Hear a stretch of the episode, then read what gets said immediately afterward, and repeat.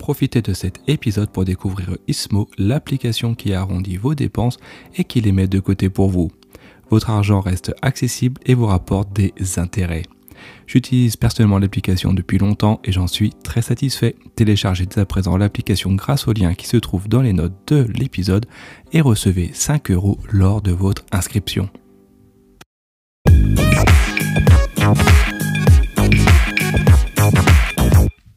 Bonjour à tous et bienvenue pour un nouvel épisode de Saviez-vous? Aujourd'hui, dans cet épisode, on va se pencher sur l'histoire du euh, ballon le ballon de foot. À votre avis, pourquoi le ballon de foot est blanc et noir?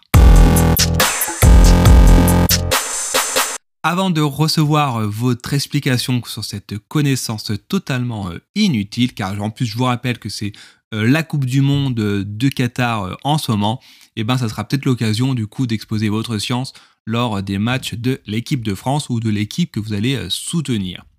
Avant du coup de rentrer dans les explications, n'hésitez pas à vous abonner si ce n'est pas euh, encore fait et ce peu importe la plateforme sur laquelle vous m'écoutez.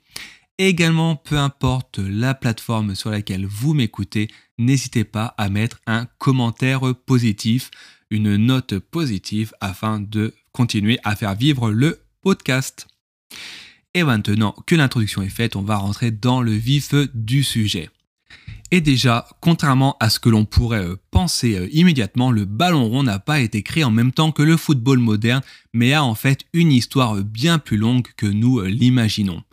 En effet, on retrouve les premières traces de celui-ci en Chine, où il, avait, alors, où il était utilisé dans des exercices militaires. C'est alors une balle en peau d'animal remplie de cheveux ou de plumes. Un peu plus tard, à la Renaissance, le ballon sera alors modifié pour devenir une vessie de porc gonflée à l'air et recouvert de cuir afin de lui assurer une résistance au choc et également pour lui assurer qu'il puisse se rebondir. En effet, jusque-là, le ballon pouvait être fait de bois ou alors rempli de foin ou de n'importe quelle autre chose qui causait alors euh, des blessures pour les joueurs. Et il faudra alors attendre 1870 et la Football Association pour normaliser sa forme ronde pour du coup la distinguer du ballon euh, de rugby. Et un peu plus tard, en 1937, ses dimensions exactes. Mais alors, quid de euh, la euh, couleur? Et désolé de vous décevoir, mais l'explication de la couleur actuelle n'est due que à la télévision.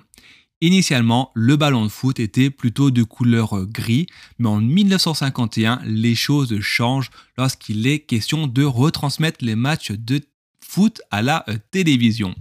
En effet, à cette époque, le tube cathodique ne diffusait que des images en noir et blanc, et avoir un ballon gris ne permettait pas de suivre correctement le jeu.